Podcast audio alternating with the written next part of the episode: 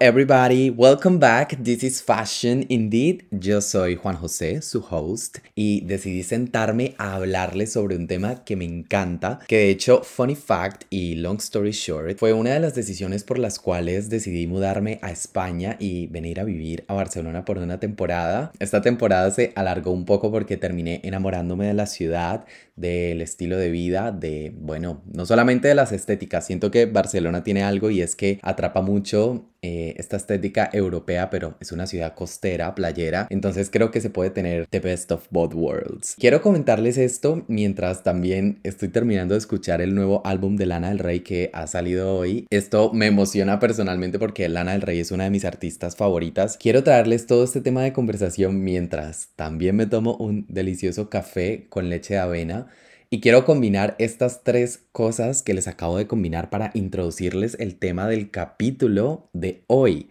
Como pudieron ver en el título, son las tendencias, qué son las tendencias y cómo se reproducen. Para resolverles la cuestión, si se lo están preguntando, yo me vine a vivir a Barcelona porque encontré un posgrado, una especialización en investigación de tendencias y cool hunting. Siento que esta etapa de mi vida cambió mucho la perspectiva que yo tenía sobre la moda, sobre lo que realmente es una tendencia, cómo llegué a interesarme por este máster, por este tema de las tendencias, porque créanme que es un mundo que nació de la moda, que la moda básicamente es la industria pionera en el tema de las tendencias, se trasladó a todo tipo de industrias, a la industria automotriz, a la industria del turismo, a la industria de absolutamente todo lo que vemos, todo lo que consumimos todo el tiempo, son tendencias. Entonces quiero comenzar tomando como referencia lo que les acabo de decir. Un estudio, una ciudad, una artista, un álbum, un lanzamiento musical y un tipo de bebida, en este caso café en leche de avena. Entonces, esto suena tal vez un poco amplio y tal vez muy lejano a la moda, pero créanme que no lo es. Las referencias culturales son lo que crean las tendencias. ¿Y por qué les cuento esta historia? Porque las tendencias están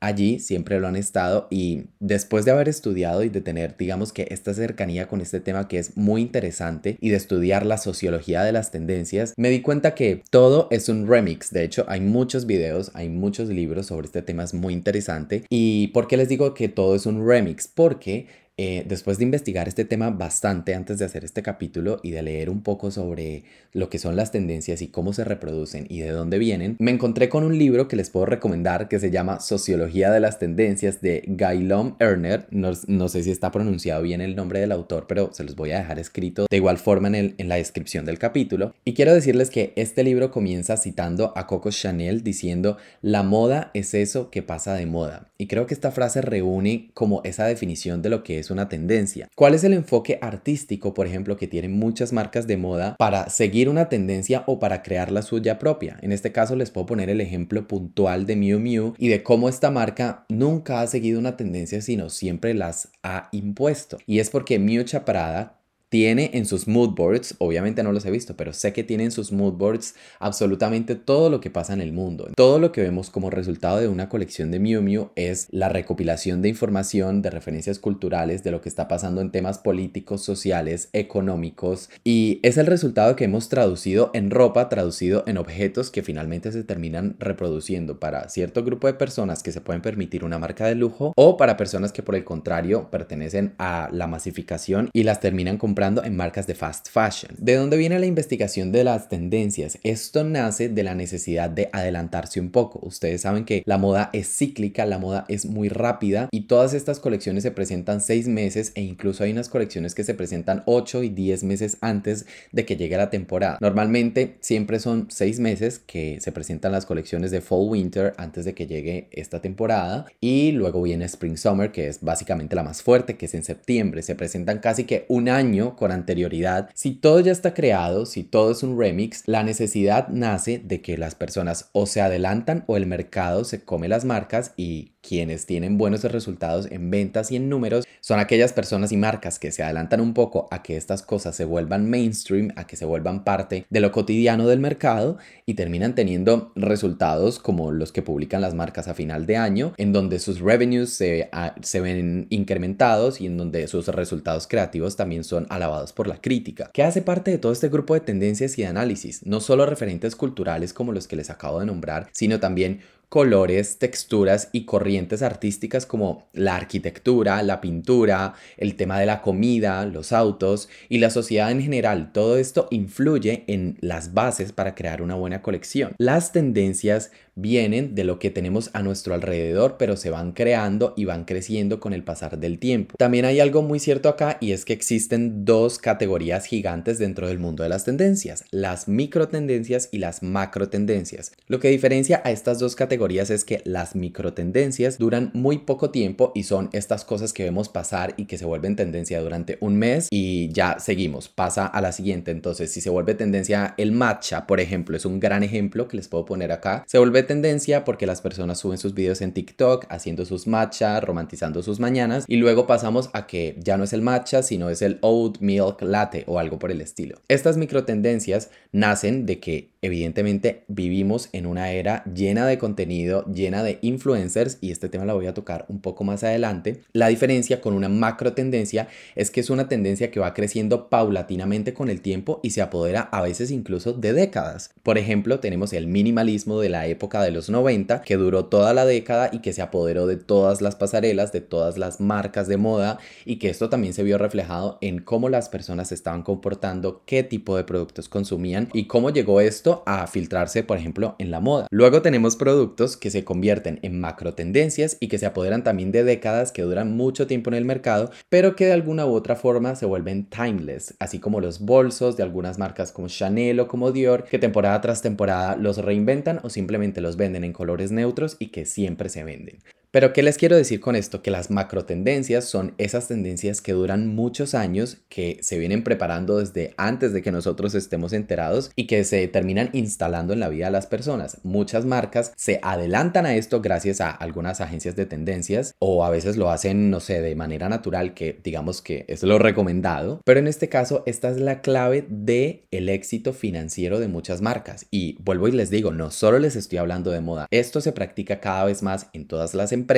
y con el tiempo ha tomado muchísima fuerza y las agencias que se dedican a la búsqueda de tendencias, a saber cuál va a ser el color de la temporada. Por ejemplo, cuando el COVID-19 afectó el mundo, cuando la pandemia se apoderó de todo el globo terráqueo y todos tuvimos un lockdown y todos tuvimos todo este momento de encierro, de que no sabía qué iba a pasar, todo se inclinó mucho más hacia el descanso, hacia la ropa de estar en casa, hacia, los colores suaves, hacia un estilo de vida un poco más saludable, más tranquilo, más estar en casa. ¿Qué pasa? Que esto también llevó a que la sociedad quisiese trabajar mucho más en casa, tener más calidad de vida, más calidad de tiempo con sus familias. Y todo esto se termina viendo reflejado en absolutamente todo lo que tenemos alrededor. Las personas se interesaron en comer mucho mejor, en vestirse un poco más relajado. Y ahora, por ejemplo, contrastando este ejemplo que les acabo de decir con la actualidad en la que las personas ya están mucho más afuera, ahora quieren salir, entonces claro, las oficinas de turismo, la industria del turismo se aprovecha de esto, vende paquetes, todas las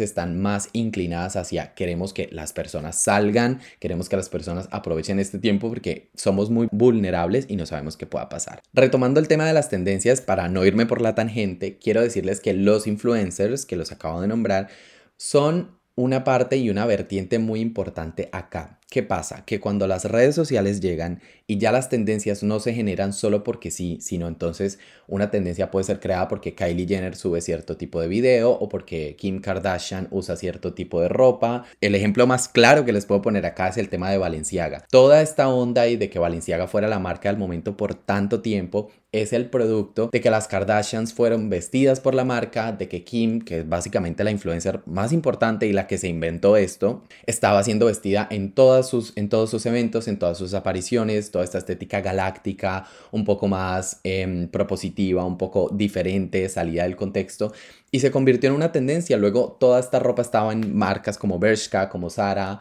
estas gafas un poco como raras, toda esta estética se apoderó absolutamente de todo. Entonces, Aquí también hay algo muy importante y es que las tendencias ya no son tan orgánicas como lo eran, no sé, hace 10 o 15 años que las redes sociales no estaban en auge y no existían tantas como hoy en día, pero sí que tienen mucha trascendencia en el hoy y créanme que en temas de moda excesivamente. Entonces, Por ejemplo, un tema social como el Be Real y como el Be Real ahora tiene un auge impresionante. Todos los niños, todos los adolescentes y las personas quieren estar posteando, están esperando desesperadamente que les llegue la notificación para postear algo y ser un poco más reales. Todo esto tiene un contexto sociológico muy importante que se termina viendo plasmado en algunos casos en la moda, en algunos casos no, pero estoy seguro que todos somos conscientes o inconscientes de este momento en el mundo. Continuando entonces con este tema que si se dan cuenta me parece espectacular, creo que se presta para hablar de muchas cosas, quiero decirles que hay un ciclo de las tendencias y aquí también está conectado un poco con lo que son los influencers, lo que representan en la industria de la moda y también los influencers que hablan de comida, que hablan de turismo, que viajan y que venden todo este mundo ideal.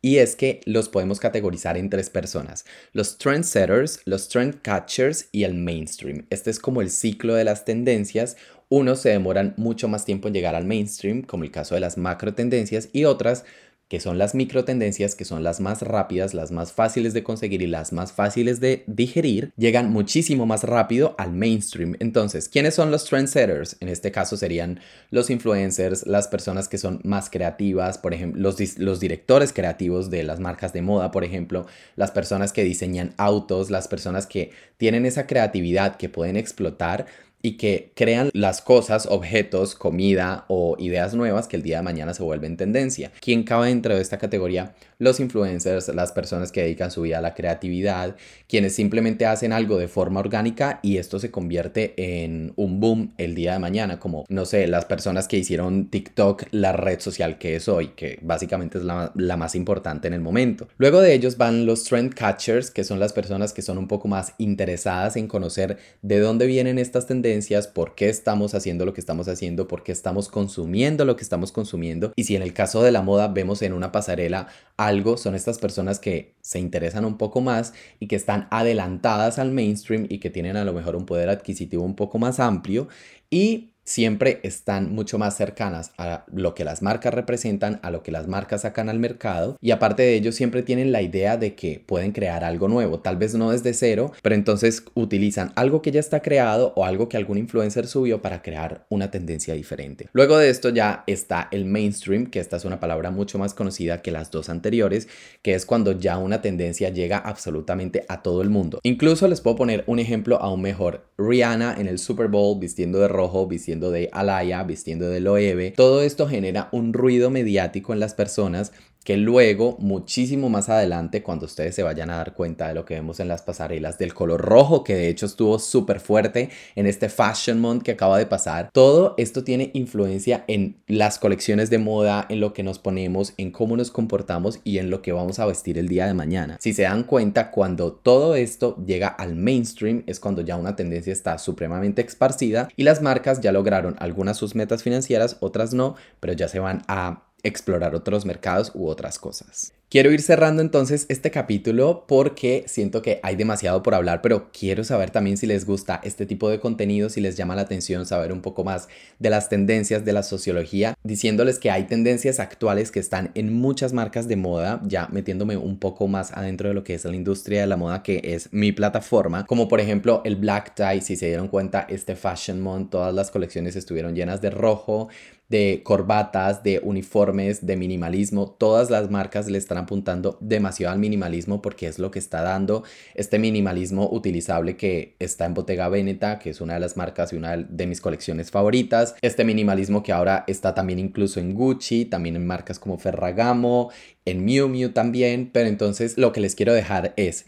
que se sienten a pensar de dónde viene este minimalismo, por qué todas las marcas están yéndose otra vez por esta vertiente cuando en los 2010, por así decirlo, teníamos marcas mucho más experimentales, el, el Gucci de Alessandro Michele, por ejemplo, que era supremamente abstracto, que era una cosa que tomaba mucho tiempo de digerir, muchas marcas como Prada también estaban haciendo otras cosas diferentes a lo que vemos ahorita porque todas las marcas se están liando hacia una tendencia que les está funcionando financieramente. Quiero dejarles estas dudas. ¿Qué creen que viene ahora? ¿Cuál es el siguiente paso y cuál podría ser la más grande tendencia? Porque siempre tenemos dos, máximo tres macro tendencias por temporada y por temporada no me refiero a season, a otoño, primavera, verano, sino temporada me refiero a años y años porque estas tendencias duran años dentro de la industria de la moda y como les dije, también por fuera. Quiero dejarles esta pregunta acá, quiero que también me digan si quieren que les haga parte 2 de este tema de las tendencias y les enseñe tal vez un poco más a cómo pronosticar tendencias. Creo que este podría ser el tema de la parte 2 de nuestro capítulo sobre las tendencias, así que pues nada, los voy a estar leyendo, los espero en mi TikTok, ya saben que me encuentran allá como arroba jch-bajo o en Instagram como arroba jch. So this is it, this is fashion indeed, by the Janes.